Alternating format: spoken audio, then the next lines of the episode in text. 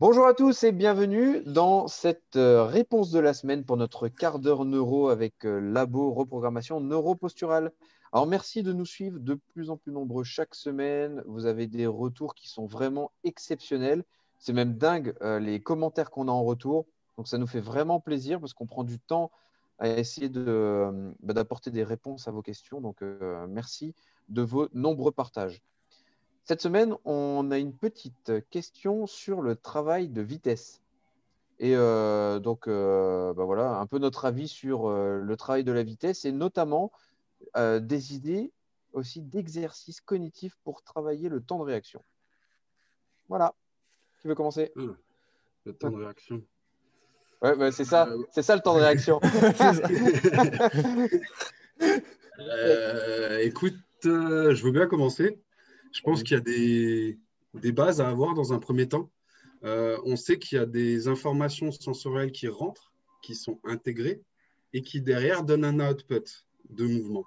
Donc, du coup, tu as une information visuelle qui rentre, qui est intégrée et qui te donne une action à suivre. Exemple, la fit light.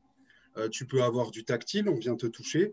Tu peux avoir euh, ouais, toutes sortes de stimulations, même auditives. À tel bruit, tu pars ici, etc pense que dans un premier temps, ça serait intéressant de retravailler sur la qualité des entrées sensorielles et de l'intégration, euh, de les calibrer de manière à ce que ton entraînement euh, plus générique, par exemple avec les Fitlights, euh, te soit bénéfique à 100% et ne soit pas quelque chose qui s'entraîne sur un déficit, entre guillemets. Donc, exemple, je sais pas, as un exemple? Ouais, moi, ça enfin, moi, je vais prendre l'exemple du foot, finalement, que je connais bien, où on parle du temps de réaction. Et imagine, et donc tu fais un entraînement avec temps de réaction avec les Fitlight par rapport aux différentes couleurs. Donc tu parlais par rapport aux informations qui rentrent. On va juste prendre l'exemple du nerf optique, le nerf 2, qui est sensible par rapport aux couleurs rouge, bleu et vert. Imaginons que tes couleurs soient, que tu travailles sur une certaine couleur et que cette couleur est potentiellement une menace pour toi. Tu sais que tout ce qui va être créé par la suite, que ce soit l'interprétation ou le output, comme tu dis, donc le mouvement ou le sprint que tu vas faire, il va être biaisé parce que cette couleur, elle est potentiellement, dangereux, potentiellement dangereuse pour toi et tu vas mettre plus un output de protection plus que de performance. Donc, c'est pour ça que mmh. l'idée de calibrer tes, informations sensorielles, il faut qu'elles soient, faut soient bonnes. Donc là, si mmh. tu le fais, par exemple, ou, ou même à l'inverse, tu, vas t'entraîner sur des lights rouges et que tu joues que contre des adversaires bleus, ben, ton signal n'est pas du tout le même. On va prendre un exemple. Hein. Ouais, l'idée, en fait, ça serait plus de travailler sur la base sensorielle euh, qu'elle soit calibrée au mieux, on va dire, que ça soit auditif, visuel, enfin tous les, tous les signaux de temps de réaction que tu peux avoir aussi sur un terrain, de les calibrer au mieux de manière à ce que tu prennes de meilleures informations. Et quoi qu'il arrive, quelque part, ben, ton temps de réaction va s'améliorer si les informations qui rentrent sont de meilleure qualité. Donc, du coup, des exercices types, je n'ai pas forcément envie de t'en donner quelque part parce que ça va dépendre de la personne qui est en face de toi. Et je pense qu'il y a quelque chose à faire en amont avant d'aller sur ce type d'exercice, parce qu'avant tout, ce qui va être important sur le terrain, c'est la réaction face aux adversaires. Et tout ce qui est annexe, on va dire, avec des outils comme les Fitlight et tout ça, c'est super décontextualisé. Et quelque part, euh, ben, peut-être qu'en travaillant un peu plus en amont, euh, tu amélioreras mieux ce qui va se passer sur le terrain plutôt que d'essayer de, mimer ce qui se passe sur le terrain avec des outils externes, on va dire. Oui, c'est ça. Moi, c'est le premier truc qui me venait en tête. Je ne sais pas si ça a été clair, mais voilà. Ouais, ça dépend d'un contexte aussi. Ouais. On ne sait pas dans quel contexte en fait on intervient là. Euh, on, nous a posé une question, mais on ne connaît pas le contexte. Le, ça va changer en fonction des disciplines. Qu'est-ce que la vitesse réellement aussi? Est-ce que c'est une vitesse avec changement de direction? Est-ce que c'est une vitesse euh, linéaire? On ne sait pas trop en fait. Parce que si c'est une vitesse avec changement de direction, euh, ça peut être. On peut travailler, mais alors on peut changer les stimuli sur plein de choses quoi. On peut venir travailler sur ouais, tellement de mises en mouvement différents. Après, c'est vrai que bien souvent, quand on travaille la vitesse, en tout cas euh, de réaction, on va travailler sur plusieurs choses comme l'intensité, la nature des signaux, euh, comme t'expliquais, la position initiale aussi euh, du sportif.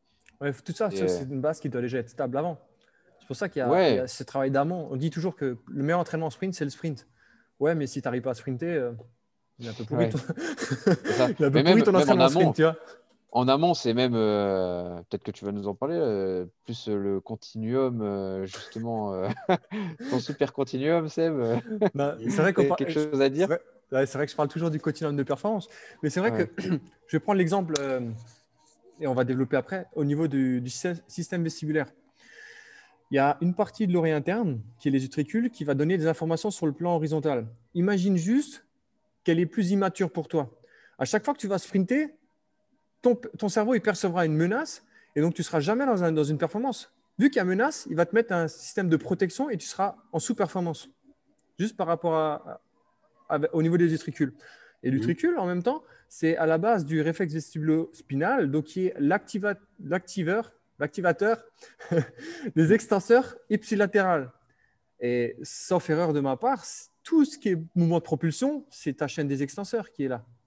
Donc si tu as un problème à ce niveau-là, tu ne pourras jamais activer tous tes extenseurs et tu ne pourras jamais être propulsé, tu ne pourras jamais être vraiment efficace dans ton sprint en fait. Mm. Donc juste par après, là, on parlait beaucoup de la, vitesse de réaction. Là, si on part après sur la vitesse euh, de manière générale, ouais, c'est quel type de vitesse, comme il disait Adrien mm. As la vitesse lancée, tu as de la vitesse max, tu as de l'accélération, tu as de la vitesse cyclique, acyclique. Enfin, c'est vaste en fait. Ça, ça va peut-être prendre du sens de savoir quel type de vitesse c'est si on est en cours de séance et qu'on va devoir bosser avec un athlète et euh, mm. on va l'avoir du jour au lendemain. Hein. On va essayer d'optimiser du mieux possible euh, par rapport à ce qu'on a et par rapport à ces échéances qui sont peut-être plus courtes. Si maintenant on est en amont dans la saison, on aura plus le temps de revenir justement sur ce continuum de performance. Oui, oui, euh, ah On aura le temps de travailler. On explique bien le continuum de performance dans le, et même le développement des extenseurs dans notre formation en ligne. Euh, on parle du continuum de performance déjà dès le premier chapitre. Et puis euh, avec les réflexes archaïques, on revoit aussi bah, tout, tout, ce qui va permettre de développer les extenseurs qui sont quand même super importants puisque dans un contexte initial, on est en flexion. Donc euh, on passe notre temps à, venir développer des extenseurs pour se redresser déjà. Donc après, ouais, bah, ça, ça va avoir une influence directe sur la performance. et à l'inverse, si tu as un tonus des extenseurs trop peu développés, ben, tu es sujet aux blessures à l'inverse. Mm. Donc c'est une, harmonie, on va dire, entre. Et puis tu peux faire un lien aussi avec le système nerveux, tu sais, entre tout ce qui est sympathique, parasympathique. Euh, mm. Parce que euh, bah, si je prends l'exemple maintenant, euh, je reprends un petit peu la philosophie de Julien Pinot aussi, en fonction de comment tu vas être au niveau parasympathique, sympathique, ça va jouer aussi sur tout ce qui est extenseur ou les chaînes d'extenseur ou les chaînes de flexion, etc. Tu vois et le système, de toute façon, parasympathique, euh, ou sympathique, ou avec la théorie de Porges sur le, le système euh, vagal. Mmh. Euh, ça va aussi te mettre en action, etc. Tout ça, en fait, ça, ça joue un, un, rôle assez important dans, dans, tout ce qui est justement travail de vitesse. Donc voilà, il y a plein de choses à checker en fait. Hein. À fond. il y a plein de choses à checker. par rapport à ce que tu disais, tu parlais de, du système vestibulaire, euh, Seb, dans ton continuum de performance. Le... Il y a un truc que, qui est pas mal à travailler avec euh, les réflexes archaïques euh, et qui va permettre justement de restimuler tout ce qui est réflexe d'équilibre. Donc, réflexe d'équilibre, bah, il y, a y, a du vestibulaire dedans. Hein. Tout ce qui est réflexe d'enracinement et les réflexes de gravité, qui sont des réflexes de vie. Hein.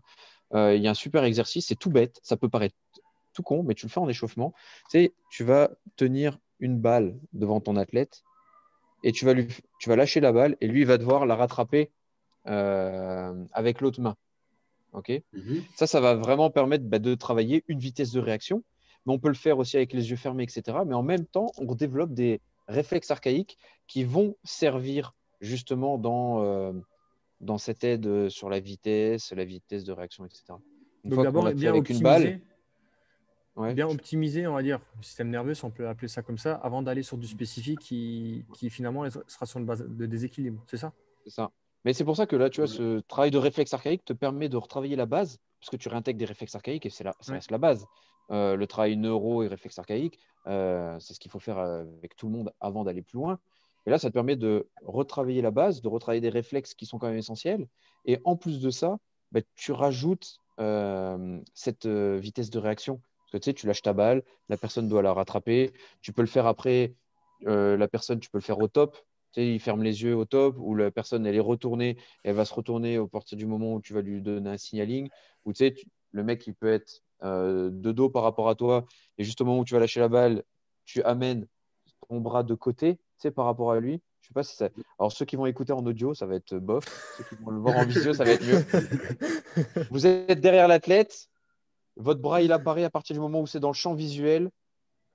OK Vous lâchez la balle et doit rattraper. Par exemple, pour un boxeur, c'est génial quoi, euh, de travailler là-dessus.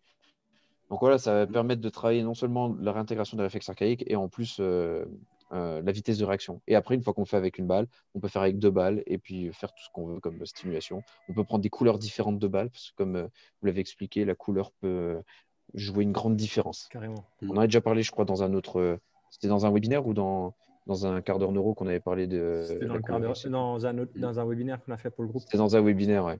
ouais on avait, on avait fait un laïus sur les couleurs, mais voilà, de toute façon, on détaille tout ça dans notre formation en ligne pour ceux qui sont intéressés. Mm. C'est bon? Quelqu'un a quelque chose à rajouter? Non. ok. Euh, je sais pas, bon, ben voilà. sur, euh, sur du sprint, on parlait un moment de sprint. Euh, le mm. sprint, c'est pas mal de l'extension, comme on l'a dit. du coup, aller cibler ce qui passe par le pont ou par le cervelet, ça peut faire sens. Voilà. Donc, du coup, c'est plein de petits exos qui sont à calibrer en fonction de qui tu en face de toi, mais qui peuvent améliorer le, la, vitesse à proprement parler, on va dire, sur une course pas. Et les bercements rythmés, euh, vous savez, les bercements de Bloomberg, pour développer les extenseurs, c'est le top. Donc voilà, il y a plein de petits trucs qu'on peut piocher. Après, c'est, ça reste après de la, comment dire, de la programmation d'entraînement. Tu, sais, tu planifies à quel hein. moment tu vas développer en fonction de là où tu es, là où tu veux aller, etc. Mais c'est sûr, on retravaille la base. Euh, si on mm. peut, on, reviendra euh, au fondement. De toute façon, on le voit. Hein l'optimisation euh, vestibulaire va se faire très rapidement. Et en échauffe, placé en échauffement, on, peut optimiser tout de suite les performances de l'athlète, tout de suite. Mm. Avant qu'il rentre sur le terrain, peu importe euh, ou sur le ring ou j'en sais rien de ce qu'il mm. fait comme sport en fait ou sur la piste d'athlète, on va trouver les deux trois petits exercices qui vont tout de suite faire en sorte que on va améliorer la vitesse de, du sportif. Ouais, et potentialiser un peu l'entraînement ou ce qui va être réalisé par la suite. Mais donc, du coup, ça, ça, régit aux mêmes lois de planification, programmation, périodisation que la prépa physique, quelque part. Ça. En fait, c'est de la PAP, c'est de la PAP sans transpirer. c'est ça. Déjà. Ok. Bon, ben, en tout cas, merci les gars pour euh, ces réponses toujours aussi euh, claires et limpides. Et puis, euh, on se dit à la semaine prochaine alors? C'est ça. N'oubliez pas, tous les vendredis, c'est la question sur euh, la page Labo, sur Instagram ou sur Facebook. Et le lundi, on y répond. Et elle est sur la page Facebook et Instagram. Yes. Ciao, À bientôt. 我们也要。